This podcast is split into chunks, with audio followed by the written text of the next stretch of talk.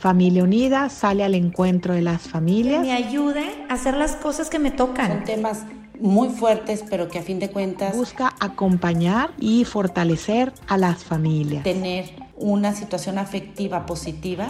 Y así Familia Unida se acerca a las diferentes etapas de la vida.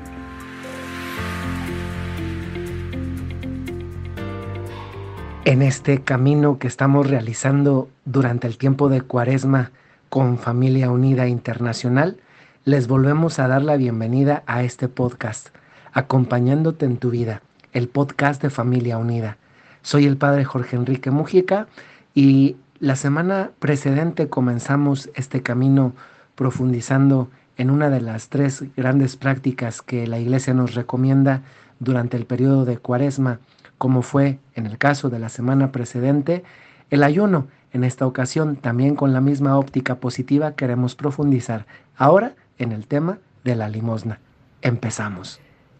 Lo lindo de un podcast que tiene en su, en su génesis, que por sus venas corre fe católica, es que también podemos tener una cierta sinceridad y franqueza mayor cuando tratamos algunos temas. Y cuando hablamos de cuaresma, concretamente de lo que vamos a hablar hoy, que es la limosna, también se vale hablar con franqueza porque no es justo cuando no nos van diciendo a profundidad, sí, con bondad, con pedagogía, pero a profundidad lo que en realidad son las cosas. Y hoy, con ustedes en este podcast, quiero profundizar el aspecto de la limosna tomando pie de algo que muchos de ustedes son y de algo que todos nosotros somos. Algunos de ustedes son papás y todos somos hijos. Y cuando somos hijos y nuestros padres nos están enseñando a vivir un valor, en ocasiones esos valores cuestan, cuestan no solamente ser transmitidos, sino también cuestan ser vividos por aquellos a quienes se les están enseñando.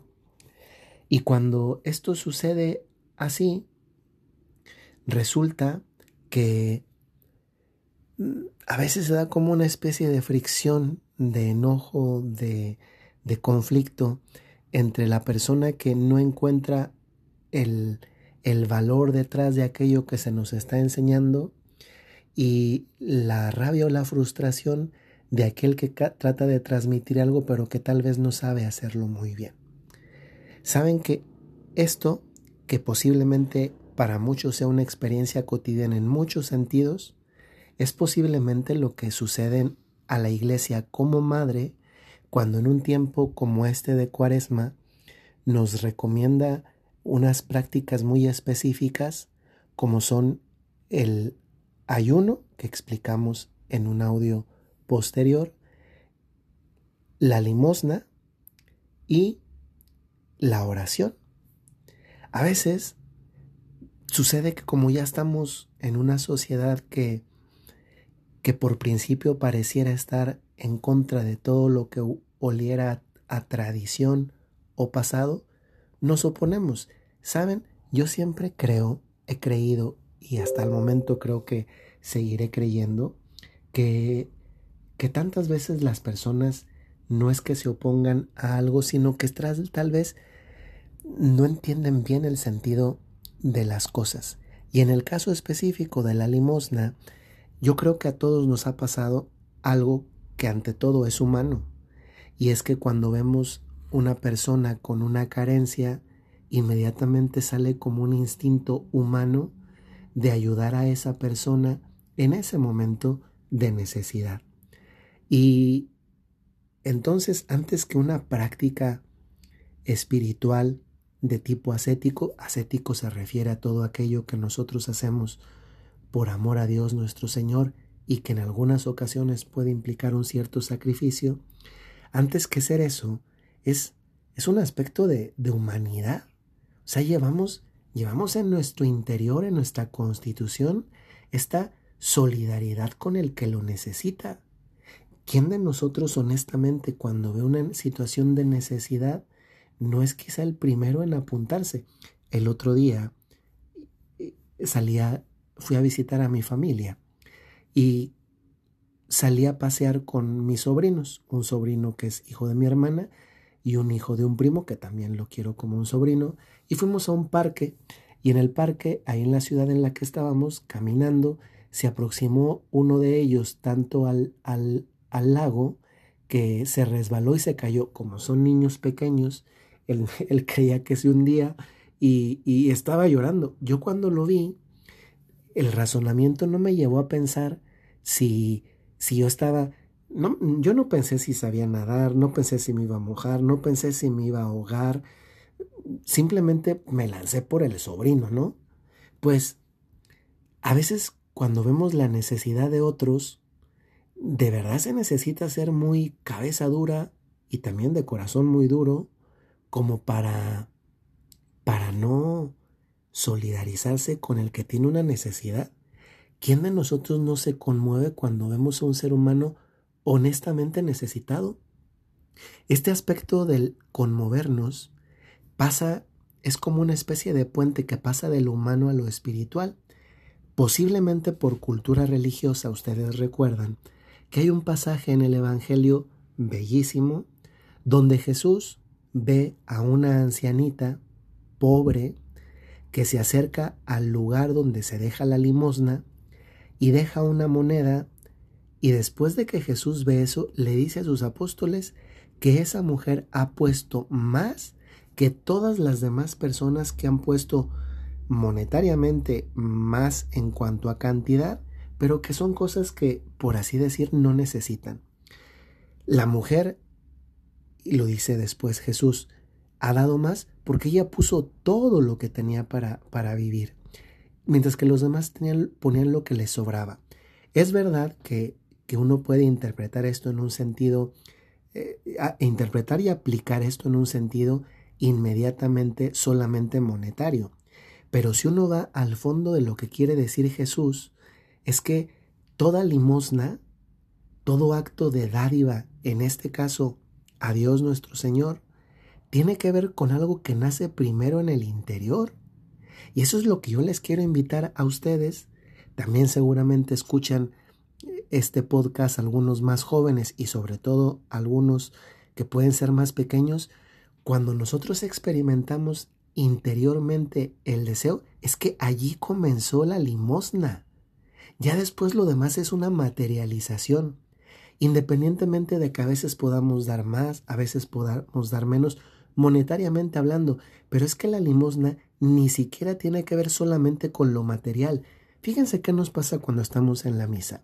Llega el momento del ofertorio y parece que es el momento simplemente en el que queda circunscrito a, al momento en que, en que hay que dar nuestra colaboración para el mantenimiento de la iglesia.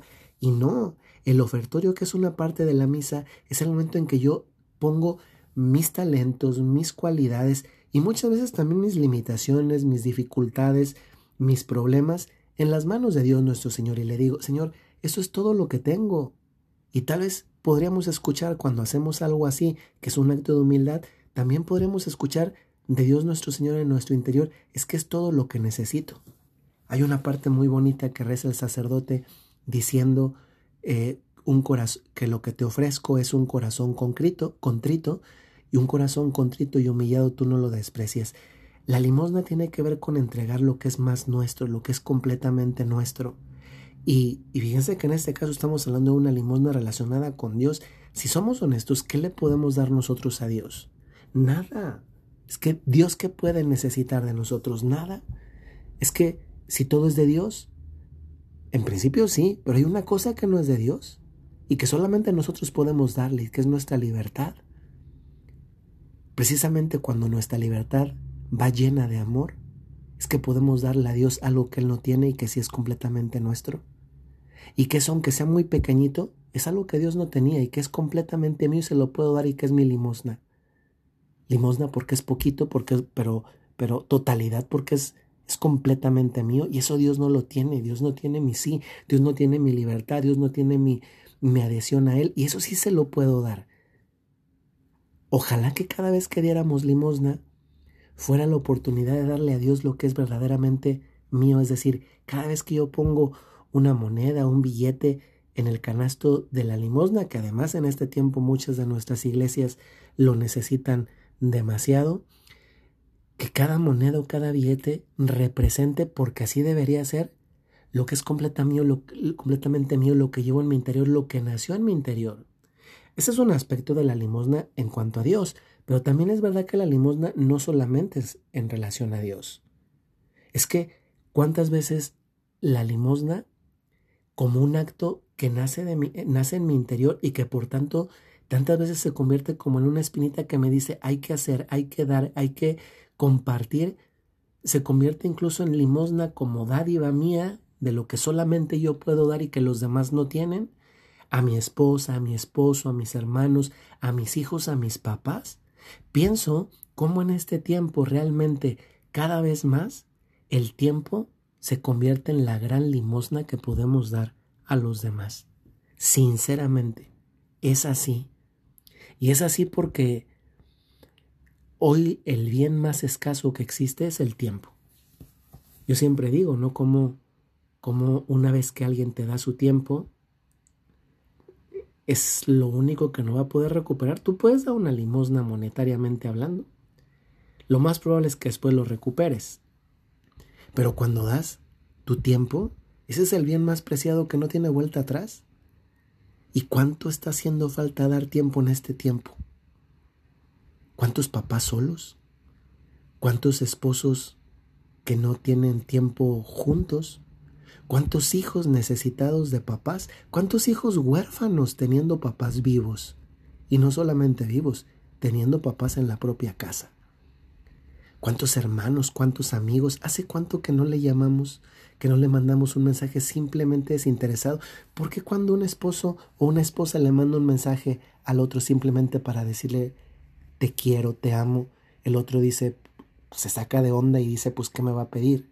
¿Por qué, ¿Por qué tienen que hacer ese pensamiento?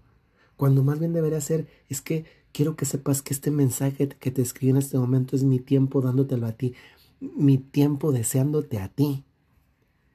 Fíjense cuánto cambia esto, ¿eh? Y volviendo a lo que decía al inicio, la iglesia nos lo repite frecuentemente, como muchas veces hacen las mamás y los papás con los hijos que repiten y repiten y repiten y a veces los hijos nos molestamos porque nos repiten, pero la iglesia como mamá nos lo repite porque es algo bueno para nosotros. En el fondo, una persona que es capaz de dar es también una persona agradecida. Y las personas agradecidas son las personas que valoran más la propia vida y también la vida de los demás. Qué diferente es ver la limosna como esa oportunidad de transfigurar, llenar de luz mi generosidad humana y ponerla al nivel de lo que Dios hace siempre con todos nosotros, que es estar al pendiente de, cada uno porque nos ama. Y cuando además esta limosna va aderezada por el amor, es decir, yo te doy a ti Dios porque te amo, eso me llama la atención mucho, ¿no? ¿Cómo, ¿Cómo no darle algo a mis papás si yo los amo? ¿Cómo no hacerlo si yo les amo? Pero a veces el gran problema es que decimos que amamos, pero luego no, no lo hacemos con obras. Ojalá que esta obra concretísima de la limosna, no solamente en el aspecto monetario, aunque también se convierta en una oportunidad de amar de verdad tanto a Dios como a los que nos rodean. Hasta luego.